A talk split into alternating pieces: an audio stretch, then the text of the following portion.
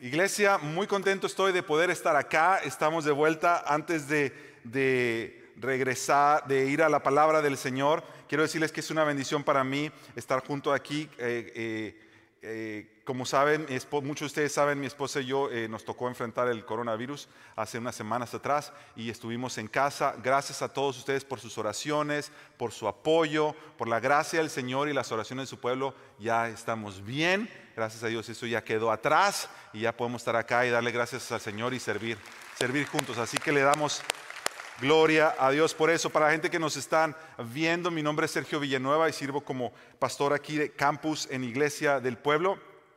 Y hoy entonces eh, estamos en nuestra segunda semana de esta miniserie que le hemos llamado ah, Vida en el Espíritu. Y es una miniserie, cuatro semanas en las que vamos a estar estudiando el pasaje de Romanos capítulo 8. El pastor Aníbal estuvo la semana pasada predicando y él nos estuvo recordando que para los que estamos en Cristo no hay ninguna condenación. Y el pastor Aníbal también nos recordaba que Romanos 8 es un pasaje que habla específicamente de la obra del Espíritu Santo en la vida del creyente. Y como toda la vida del creyente es guiada por la obra del Espíritu Santo. Y entonces hoy vamos a continuar con esta eh, este, esta serie de mensajes en este capítulo. Como siempre, yo quisiera invitarte a que nos pongamos de pie para la lectura de la palabra de hoy. Eh, como señal de reverencia, estemos de pie en este momento donde leemos la escritura. Cuatro versículos que vamos a leer hoy, Romanos 8 del 14 al 17, y los tenemos en pantalla. La palabra del Señor dice, porque todos los que son guiados por el Espíritu de Dios, los tales son hijos de Dios. Pues ustedes no han recibido un espíritu de esclavitud para volver otra vez al temor, sino que han recibido un espíritu de adopción como hijos, por el cual clamamos, Abba Padre. El Espíritu mismo da testimonio a nuestro espíritu de que somos hijos de Dios. Y si somos hijos, somos también herederos, herederos de Dios y coherederos con Cristo. Si en verdad padecemos con Él, a fin de que también seamos glorificados con Él. Una vez más, permíteme orar así como estás de pie. Padre Celestial, te damos gracias por tu palabra, Señor. Tu palabra nos enseña quién eres tú. Tu palabra nos recuerda quiénes somos nosotros en ti y tu palabra realinea nuestras vidas a tus propósitos, Señor. Te pedimos que hoy nos hables por tu palabra, por tu Espíritu Santo, en el nombre de Jesús. Amén. Pueden tomar sus asientos, iglesia. Gracias. Si Romanos capítulo 8, algunos han dicho, es el capítulo más glorioso de toda la escritura, entonces, estos versículos, si esto fuera verdad, si Romanos 8 es en realidad el, capítulo más hermoso porque contiene toda esta serie de verdades tan condensadas de una manera tan, tan hermosa, de, eh, describiendo la vida del creyente, comenzando con el no hay condenación y terminando con no hay separación del amor de Dios para aquellos que están en Cristo. Estos versículos entonces, del 14 al 17, serían como el corazón de lo que estamos leyendo en todo Romanos capítulo 8. Porque estos versículos del 14 al 17 nos hablan y nos describen uno de los milagros más grandes que todo el universo ha podido haber sido testigo. El milagro de la adopción, a ser llamados hijos de Dios. Pero cuando hablamos de la adopción, lo que estamos haciendo es haciendo referencia a una de las doctrinas más hermosas y vitales de la fe cristiana. Si tú eres un hijo de Dios, si tú eres una hija de Dios, si tú eres un cristiano, tú necesitas conocer lo que significa las implicaciones de la adopción, tú necesitas abrazar esta verdad, tú necesitas saborear esta verdad cada día de tu vida porque esta verdad es la que sostiene en momentos difíciles al, creyente. Hay un pastor y teólogo que se llama Sinclair Ferguson y él, él escribió esto. El entendimiento de que somos hijos de Dios es la pieza principal en el engranaje de la vida cristiana. Escucha eso. El que nosotros podamos ser hechos hijos de Dios es la cima de la creación y la meta de la redención. Lo que el hermano Ferguson está diciendo es que la cúspide de toda la creación de Dios es que nosotros al final podamos ser hechos hijos de Dios. Lo que él está diciendo es que la meta de la redención, el propósito de que Cristo Jesús haya venido a este mundo, al final es hacernos a nosotros hijos de Dios. Por eso te digo que esto es tan clave y tan importante entender para nosotros, entender que somos adoptados como hijos de Dios y que ahora Dios es nuestro Padre. Es tan y tan crucial, mi hermano y mi hermana, que pudiera ser la diferencia para ti y para mí entre vivir una vida religiosa, donde solamente haces las cosas porque tienes que hacerlas, una vida pesada, una vida sin gozo, o vivir una vida de fe llena de propósito, llena de paz, de gozo y de seguridad. Entender la dinámica de la adopción en tu vida puede ser lo que marca la diferencia en que tu caminar sea ese caminar insípido, como de carga religiosa, o que tu caminar y mi caminar sea un caminar donde tú dices, Dios está conmigo, Él es mi Padre. Y eso le da sentido a todo lo que yo paso o hago o enfrento. Ahora veamos una vez más eh, Romanos 8, 14. Eh, Mira lo que dice la escritura. Porque todos los que son guiados por el Espíritu de Dios, ¿qué dice ahí? Ayúdame a leer esa parte. Los tales son hijos de Dios. Todos los que son guiados por el Espíritu de Dios, los tales son hijos de Dios. Una vez más, recordemos que todo el capítulo de Romanos 8 habla de la obra del Espíritu Santo en la vida del creyente. Y cuando Pablo usa la palabra son guiados, todos los que son guiados por el Espíritu de Dios, no se refiere solamente a cuando el creyente eh, está por tomar decisiones y está pidiendo que el Espíritu Santo lo guíe, y entonces eres guiado en cuanto a diferentes decisiones en tu vida. Eso es verdad, eso debemos hacerlo. Pero lo que Pablo se está refiriendo aquí es más que simplemente ser guiados a la hora de tomar decisiones. Lo que él está hablando, él está poniendo categorías en la vida. Y básicamente lo que Pablo está haciendo es que está poniendo dos categorías. Él está diciendo, solamente hay dos tipos de personas en el mundo. Aquellos que son guiados por el Espíritu de Dios y aquellos que son guiados por su propia carne. Dos tipos de personas, no hay tercero. Entonces tú y yo nos tenemos que hacer la pregunta, ¿qué tipo de persona soy yo? Soy en realidad una persona que, ha nacido de nuevo en Cristo y ahora el Espíritu Santo vive en mí y mi vida se mueve desde la plataforma de que yo soy guiado o guiada por el Espíritu Santo. O tú tienes que hacerte la pregunta, ¿será que yo voy a la iglesia, me conecto para ver el servicio en, línea y después de conectarme a ver el servicio en línea, eh, vivo mi vida como yo la quiero seguir viviendo? Tú tienes que hacerte esta pregunta. ¿Soy yo de aquellos que son guiados por el Espíritu o soy yo de aquellos que siguen siendo guiados por su carne? Porque esto va a determinar no solo tu vida, pero tu futuro.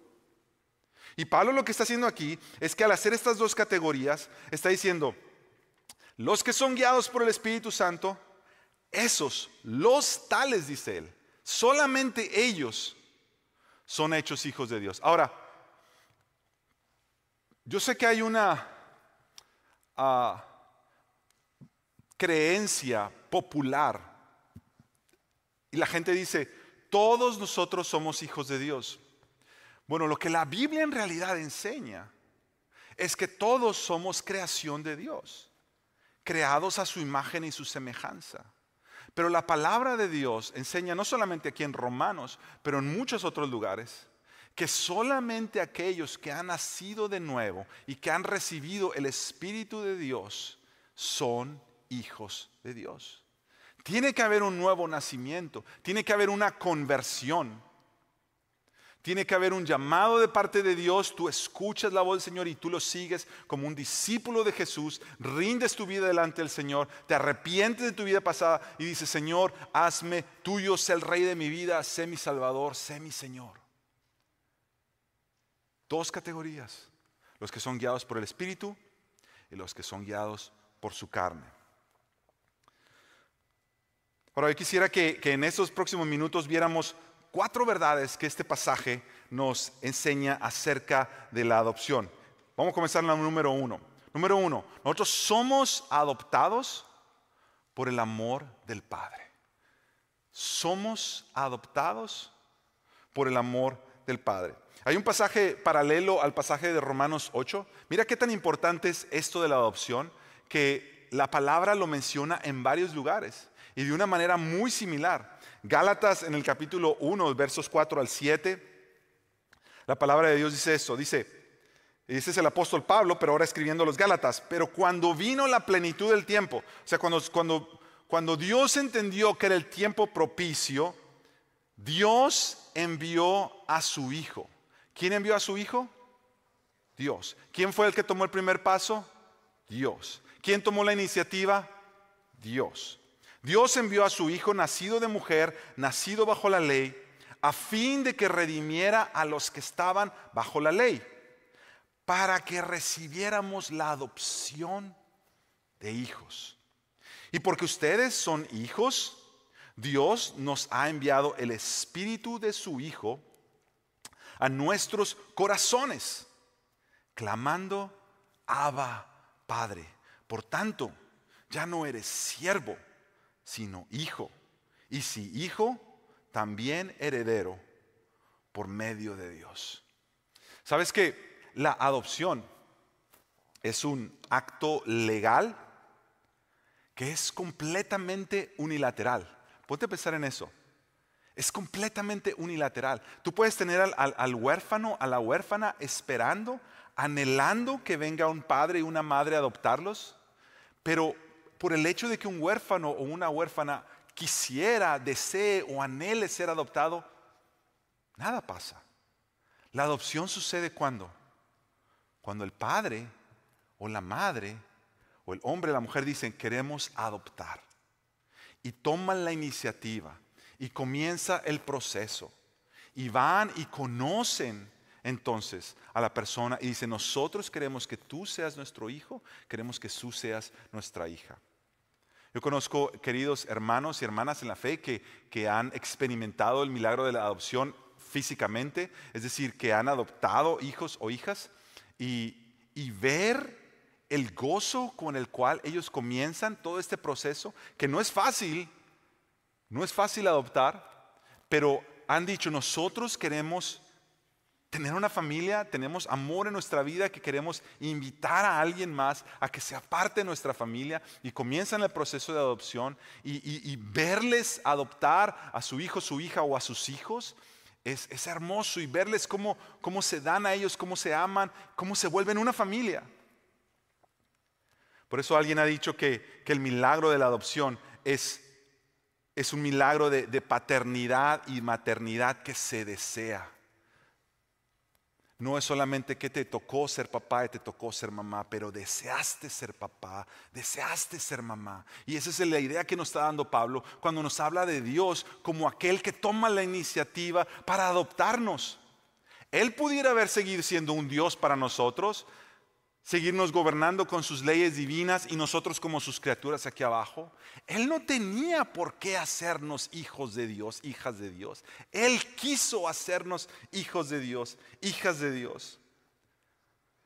Hay un versículo en Efesios 1.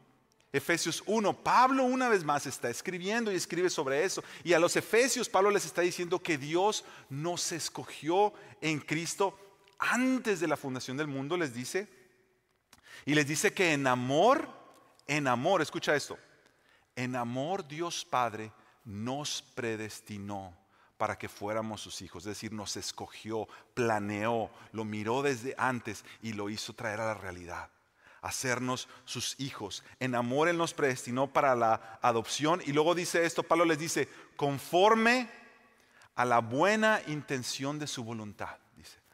Otras versiones dicen conforme al beneplácito de su voluntad.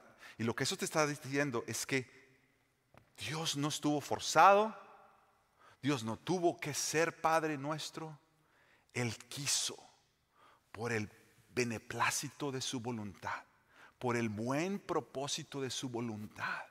Él quiso y entonces Él lo hizo. Hay otro teólogo que se llama J.I. Packer y eh, ya está con el Señor y él escribió esto. Dios nos adopta, escucha esto, por su libre amor. No porque nuestro carácter y antecedentes nos hagan dignos de llevar su nombre, sino a pesar de que ellos muestran lo contrario, a pesar de que nuestro carácter muestra todo lo contrario, nosotros no somos dignos. Él dice, no somos aptos para ocupar un lugar en la familia de Dios. La idea de que Dios nos ame, que Dios ame y exalte a los pecadores como Él ama y ha exaltado al Señor Jesús suena ridícula y descabellada. Sin embargo, eso y nada menos que eso es lo que significa nuestra adopción. Que Dios ha querido amarte y que Dios ha tomado la iniciativa y que Dios te escogió solamente por el beneplácito de su voluntad, por la buena intención de su voluntad. Él quiso buscarte, Él quiso escogerte, Él quiso llamarte, Él quiso adoptarte. Y hoy el Padre te ama no solamente como aquel que hace como una obra caritativa por amor. No, Él te ama porque Él se deleita en ti. Porque Él se complace en ti. Mira, en inglés es más fácil hacer la distinción cuando tú dices a alguien, I love you, y cuando tú le dices a alguien, I like you. ¿Verdad? Te amo, te quiero, o, o me gustas, me caes bien. Bueno, el Padre no solamente te ama, no solamente que el Padre te dice, I love you, pero Él te dice, I like you. El Padre te dice, yo estoy complacido de ti. Porque Él nos ha amado con el mismo amor que ha amado a su Hijo Jesucristo. Mira, para algunos de nosotros esto debe ser revolucionante para nuestro corazón. Porque algunos en este lugar quizá tuvieron la mala fortuna de haber crecido en un hogar donde no fueron propiamente amados por sus padres, o específicamente por su padre. Y, ha habido estudios en muchos lugares donde se dice que muchas de las cosas que nosotros hacemos, las hacemos al final buscando la aprobación de nuestro Padre. Ah, tú lo puedes ver en los niños pequeños, en las niñas pequeñas, todo el esfuerzo, todo lo que hacen porque su papá sonría sobre ellos. Y mira, lo que la Biblia nos enseña con la, la gloriosa realidad y la verdad de la adopción es que Dios Padre se agrada sobre tu vida como se agradó de la vida de Jesús. Y que Él te ama hoy. No porque tiene que amarte, pero porque Él quiere amarte. Y que Él gusta de ti de tal manera que Él quiere estar contigo todo el tiempo. Eso es lo que la adopción nos enseña. Comienza con el corazón amoroso del Padre, abrazando a sus hijos. Ahora quiero dar la verdad número dos. Nosotros somos adoptados por la obra del Espíritu Santo. Somos adoptados por la obra del Espíritu Santo. Una vez más, no hay nada que nosotros podamos hacer. Nosotros no podemos iniciar el proceso de adopción por más que querramos y anhelamos y deseemos. Esa es una obra que Dios hace en nuestras vidas. Por su gracia, por su amor, por su misericordia. La adopción es un acto sobrenatural, espiritual y poderoso que es llevado a cabo por el mismo Espíritu Santo de Dios. Mira, la adopción es algo tan fuerte que solamente el Espíritu Santo de Dios lo puede hacer posible. No es solamente un acto, una vez más, que salga de nuestra propia voluntad. Viene guiado, movido por el Espíritu Santo. Mira lo que dice la palabra en Romanos 8:16. El Espíritu mismo da testimonio. Él es el que nos recuerda, Él es el que nos confirma que nosotros somos hijos de Dios. Y un versículo antes, Romanos 8:15, la última parte del 15 dice, sino que han recibido ustedes un espíritu de adopción y como hijos, espíritu de adopción como hijos. El Espíritu Santo nos da este espíritu de adopción como hijos y por el Espíritu de Dios hoy podemos clamar, Abba, Padre. Es por la obra del Espíritu Santo que somos adoptados y es por la obra del Espíritu Santo que podemos llamar a Dios Abba Padre. La palabra Abba era una palabra en arameo que se usaba para dirigirse al papá de manera cercana e íntima. Es como la manera en que un bebé le llama a su papá y le dice papi y lo abraza. Eso significa Abba. Abba es, es una expresión de cariño, de cercanía y de intimidad. Donde un hijo o una hija le dice a su papá, Abba, le está diciendo papi. Eh, otro pastor muy respetado, Martin Lloyd Jones, era un médico, él acerca de la palabra Abba escribe esto, dice, Abba era una palabra pronunciada por un niño pequeño. Nota que dice, clamamos Abba Padre, es, una palabra fuerte, es una expresión de, de clamor. Cuando el apóstol usa esta expresión, lo hace de manera deliberada significa un fuerte grito de nosotros hacia Dios y expresa una profunda emoción. Y escribe él, ¿qué nos implica esto entonces? Dios ya no es para nosotros un Dios lejano. Él no es simplemente un Dios en quien creemos intelectual, teológica o doctrinalmente solamente. Nuestra adoración, nuestra oración ahora delante de Dios son espontáneos. Y Abba habla de la espontaneidad del niño que ve al Padre. Y no solo la espontaneidad, sino la confianza, dice él. Cuando tú y yo venimos y nos presentamos delante de nuestro Padre, y cuando tú le dices, Padre Dios, Papá Dios, Abba Padre, lo que le estás diciendo es que el Espíritu Santo de Dios dentro de ti, dentro de tu espíritu, está clamando a Dios, confirmando la razón por la cual tú fuiste creado fuiste creada. Por eso la palabra dice que el Espíritu da testimonio. El Espíritu Santo trae dentro de ti este clamor. Para que este clamor, cuando tú y yo vemos a Dios como Padre, tú y yo, como lo dijimos hace rato, estamos llegando a la cima de la obra de la creación. Para eso Dios nos creó. Para que tú un día le digas, Abba Padre. Para eso Cristo Jesús nos rescató. Para que hoy tú pudieras decirle a Él, Abba Padre. Ese es el propósito.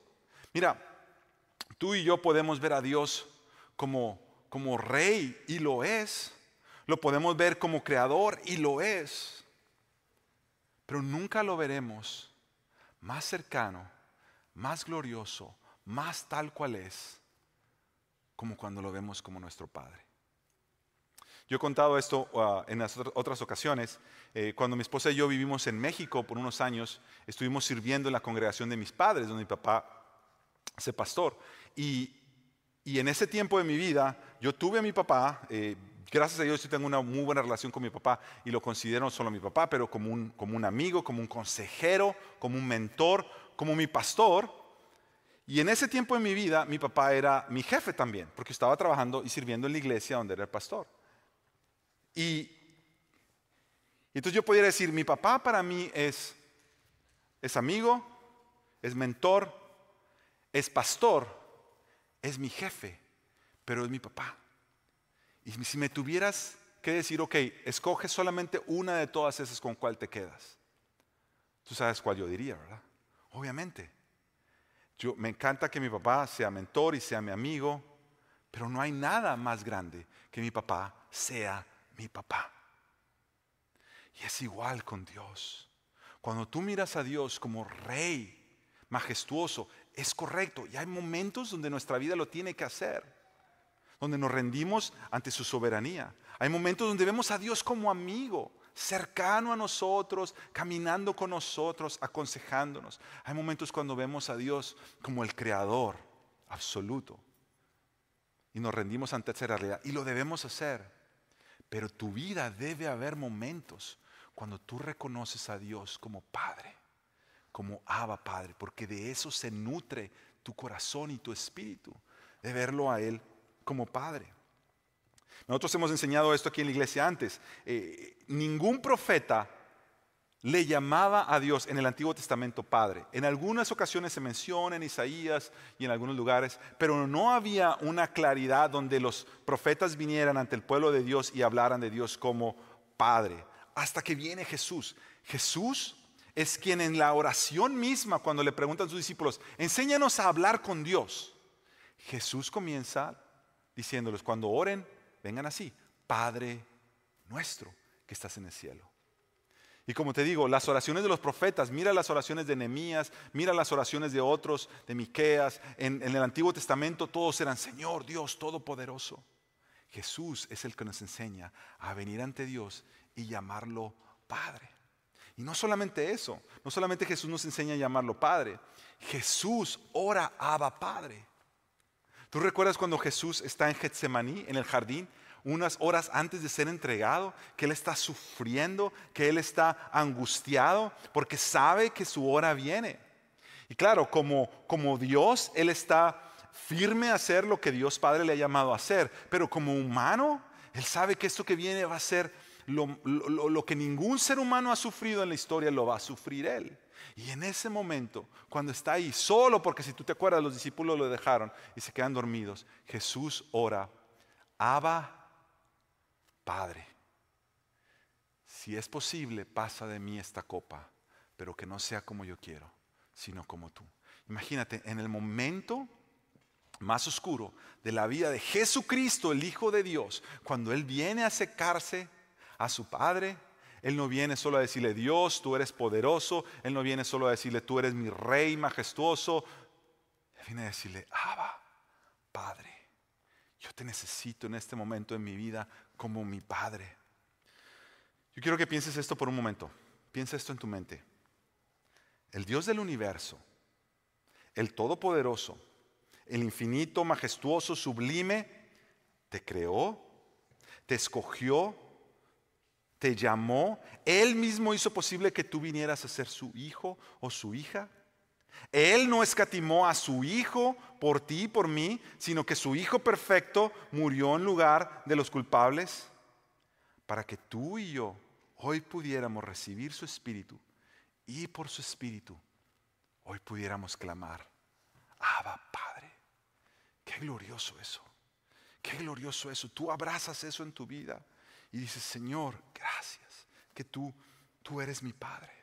Y no solo eso, Jesús, cuando fue a la cruz del Calvario, Él no solamente clamó Padre en Getsemaní, unas horas antes de ir a la cruz. En la misma cruz Él clama, pero esta vez ya no es Padre.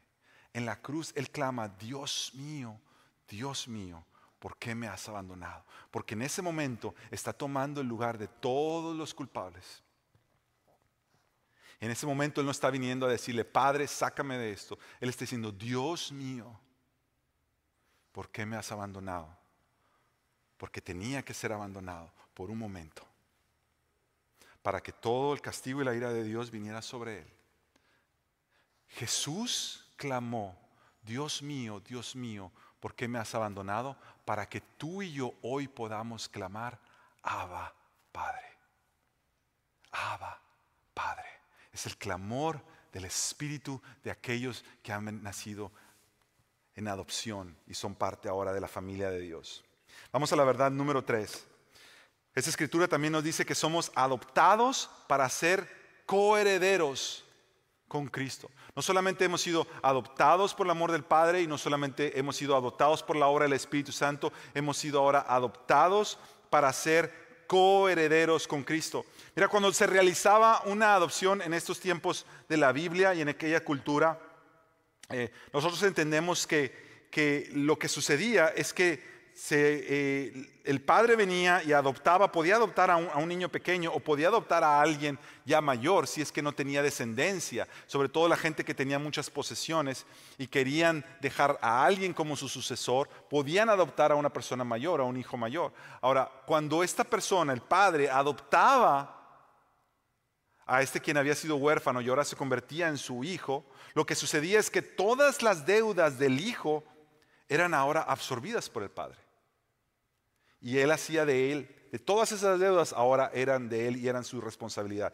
Todas las posesiones del padre venían a ser propiedad del hijo. Y el hijo entonces recibía una nueva identidad, un nuevo nombre, una nueva identidad y era hecho parte de una nueva familia con todas sus responsabilidades y privilegios. Mira lo que dice Romanos 8, 17. Y si somos hijos, somos también herederos. Si somos hijos, somos herederos, herederos de Dios y coherederos con Cristo. Si en verdad padecemos con Él, a fin de que también seamos glorificados con Él. Lo que nos está diciendo aquí la escritura es que al tuyo ser adoptados nos volvemos herederos de Dios, nos volvemos coherederos con Cristo, es decir, todo lo que Cristo ha recibido del Padre ahora es nuestro por esta adopción. Y no solo eso, dice, si en verdad padecemos con Él, a fin de que seamos glorificados con Él. Toda la responsabilidad que viene con llevar ahora el nombre de cristiano, de hijo de Dios sobre nosotros, que el mundo nos puede rechazar y que padeceremos tribulaciones por ser hijos de Dios, toda esa responsabilidad viene con nosotros también, pero también toda, no solamente toda la, responsabilidad, pero todo el privilegio de saber que seremos glorificados juntamente con Cristo. Que cuando Cristo nos lleve a gloria, nosotros tendremos la misma entrada y el mismo recibimiento que Él tiene delante del Padre. Mira, quiero contarte a Ahora una historia que se encuentra en, Segunda de Samuel. No vamos a leer Segunda de Samuel, si tú quieres leerla después, es una historia bellísima, pero es una de mis historias favoritas en la Biblia, porque ilustra el milagro de la adopción, para mí como pocas. Y esa es la historia de, un bebé que desde, desde pequeño queda, queda lisiado, ah, porque cuando nace, nace en un momento donde su abuelo, que era el rey, no quería dejar el trono, Dios ya lo había desechado. Ah, su, padre, el padre de este, este bebé, está, luchando junto con su abuelo, con el rey. Y entonces viene el rey que Dios ha escogido. Y en medio de todo este tumulto político, eh, la familia, el, abuelo y el padre de este niño mueren. La nana de este niño, cuando está pasando todo esto, dice la Biblia que lo toma y se lo lleva corriendo y al correr se le cae. Y el niño, dice la Biblia, queda lisiado de, los pies. Y me estoy refiriendo a que el, abuelo, que era el rey que no quería dejar su trono, es Saúl. Su hijo es Jonatán, el padre de este bebé. El rey que en Dios había escogido era David. Y el nombre de este niño, Mefiboset. Entonces Mefiboset crece en un lugar apartado, siendo llevado y escondido prácticamente. Porque en el tiempo en el que él estaba pequeño, su abuelo Saúl fue muerto, su padre Jonatán fue muerto. Y Dios entonces pone a David como el nuevo rey. Ahora, David había hecho un pacto con Jonatán, el amigo el, padre de Mefiboset. Había hecho un pacto de amistad y un pacto de hermandad, que los dos iban a mirar por los descendientes de cada uno. Ahora, nosotros no sabemos si Mefiboset sabía eso. Lo más seguro es que no sabía, porque cuando él se lo llevan, se lo llevan a una región lejana y ahí se cría él. Imagínate, no solamente se cría lisiado, pero se cría con todo este temor de qué pasará si el rey me descubre que estoy vivo. Ahora, en aquellos tiempos había una costumbre y era que los reyes que asumían el trono, sobre todo en momentos de conflicto, buscaban a todos los descendientes del rey enemigo y los mataban. Obviamente porque no querían que algunos de sus descendientes crecieran y buscaran venganza y vinieran a tratar de matar al rey. Entonces lo que el rey hacía es que buscaba a todos los descendientes y los mataba. Imagínate, ponte por un momento en los zapatos de Mefiboset. Toda su vida creciendo, toda su vida con inseguridad, con temor, lisiado. Bueno, la Biblia nos cuenta que un día David se acuerda del pacto que había hecho con su amigo Jonatán. Y va con sus siervos y les dice, ah, ¿hay alguien que haya quedado descendiente de Jonatán para que yo pueda mostrar mi, bondad hacia, él. Los, los, siervos se van y buscan y encuentran a Mefiboset. Vienen y le traen la noticia y le dicen, ¿sabes que Mefiboset ah, es un nieto de Saúl, un hijo de David, vive en tal lugar? Y David dice, tráiganlo. ¿Tú te imaginas cuando van los siervos y encuentran a Mefiboset? ¿Tú te, ¿Tú te imaginas qué pensaría Mefiboset cuando le dijeron, el rey David manda buscarte.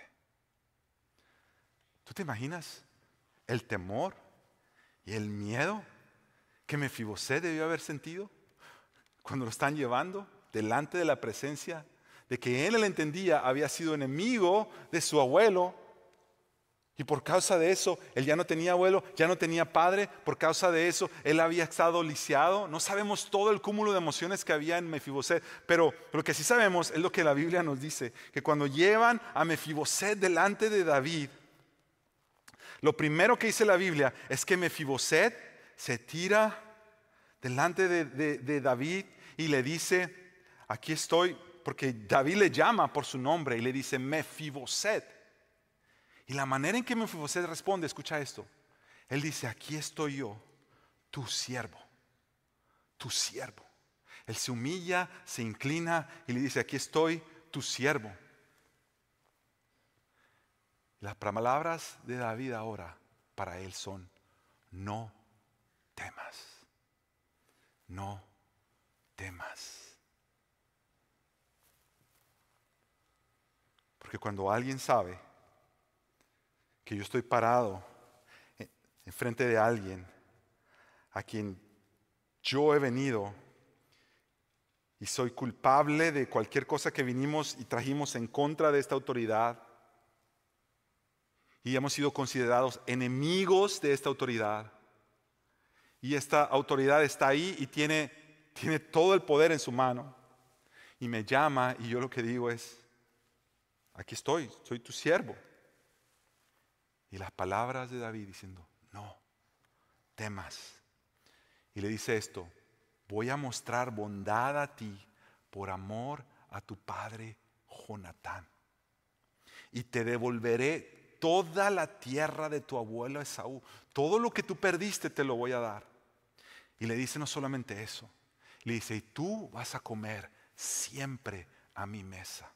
Y se traen a Mefiboset y a toda su gente los traen a vivir al palacio. Todos los siervos de Mefiboset se vuelven siervos de David, pero la Biblia dice específicamente, pero Mefiboset comía a la mesa del rey. Él se volvió, se volvió uno de sus hijos. Mefiboset fue adoptado como parte de la familia real.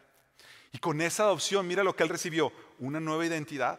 Ahora era parte de la familia del rey una herencia real. Todo lo del rey era ahora de él y todo lo que él había perdido se le había regresado. Pero lo más importante es que él había recibido un lugar a la mesa del rey, la cercanía y la intimidad de tener al rey ahora como protector, como padre.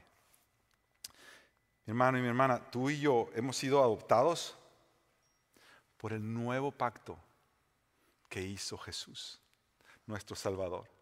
Y en ese nuevo pacto hoy tenemos la libertad de tener una nueva identidad. Ya no soy esclavo.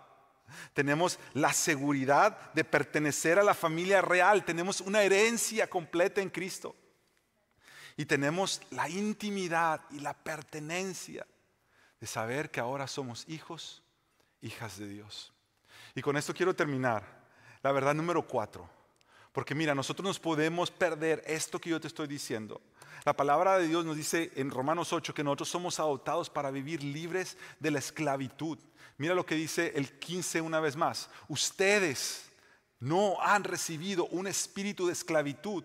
Lo más natural es que tu corazón lo primero que diga es, sí Señor, aquí estoy yo, soy tu siervo, como le dijo Mefibosed a David, ah, soy tu siervo, pídeme lo que quieras, yo lo hago. No soy digno de estar delante de ti por todo, todo mi pasado. Pero Dios ya no nos ha hecho esclavos. Él dice, no han recibido un espíritu de esclavitud para volver otra vez al temor. Por eso Dios te dice, no temas, no temas. Ya no eres esclavo del pecado, no tienes que someterte al señorío del pecado. Ahora perteneces a una familia nueva, estás dentro de una nueva categoría, la categoría de los hijos de Dios. Ahora has recibido un espíritu de adopción y como hijos hoy podemos clamar, Abba, Padre, Abba, Padre. Mira, lo que el enemigo va a querer venir a hacer en tu vida es hacerte creer que tú todavía sigues siendo esclavo, que tú todavía sigues siendo siervo y que tu relación con Dios, aunque sí, Él es rey y Él es soberano y Él es Dios, pero que tu relación con Él es una relación más de esclavo, de hacer las cosas. Ah, un esclavo, por ejemplo, obedece por imposición, se le ha impuesto el que tiene que obedecer, pero un hijo obedece por amor. Tú no eres un esclavo, una esclava, para acercarte a Dios y obedecer porque tienes que. Ahora eres una hija, un hijo de Dios para obedecer a Dios por amor. Como esclavo, tú vives con la inseguridad de decir, si yo fallo, seguramente que mi Señor me va a castigar. Como hijo, tú dices, si yo fallo, seguramente mi Padre me va a perdonar. Y esa es la gran diferencia que hay entre aquellos que viven como esclavos y aquellos que viven como hijos. Y Dios te ha llamado. Y Dios, dice la palabra, no escatimó ni a su propio Hijo. Él lo entregó por ti para que tú y yo hoy pudiéramos experimentar lo que es ser hijos, hijas de Dios. Esa es nuestra gran seguridad. Esa es nuestra mayor riqueza y nuestra mayor herencia. En eso tú quieres basar tu vida todos los días de tu vida. Vamos a orar. Padre, yo quiero darte gracias, Señor, por esta verdad y esta realidad que tú nos has hecho, hijos, hijas de Dios. Yo quiero invitarte a que hagamos algo y quisiera invitarte a que tú te pongas de pie ahí donde estás, así en oración, y tú vengas delante de Dios y le digas, Señor, aquí estoy, aquí está mi vida. Si tú nunca has hecho una oración de confesión de pecados, donde le digas, Señor, perdona mis pecados, hazme un hijo, hazme una hija tuya. Este es un momento, igual para toda la gente que nos está viendo, desde donde sea que estén conectados. Quizá tú has escuchado este mensaje y este sermón y tú has dicho, yo quiero tener la seguridad de que soy un hijo, una hija de Dios. Este es el momento que tú lo puedes hacer. Y este es el momento que tú y yo, lo que estamos acá, si hay alguien que no ha hecho esa, esta oración, ora conmigo de esta manera. Dile, Señor y Padre, yo te pido que tú perdones, Señor Señor, mi vida. Perdona mis pecados, Señor. Perdona mis faltas. Yo reconozco que mi pasado es un pasado, Señor, donde yo he quedado lisiado de mi corazón por mi pecado, Señor. Yo no merezco estar delante de ti, pero tú me has llamado, tú tomaste la iniciativa, me trajiste hasta ti, Señor. Y aún con todos mis temores me dijiste, no temas, no temas. Yo reconozco, Señor, que tu palabra dice que el diablo ha venido para robar, matar y destruir, pero que tú enviaste a Jesucristo para que hoy yo tenga vida y vida abundante. Y que por amor, Señor, tú me has adoptado hoy para que yo sea tu hijo. Recíbeme, Señor, con parte de tu familia. Perdóname, Señor, dame nueva vida, dame de tu Espíritu Santo, Señor.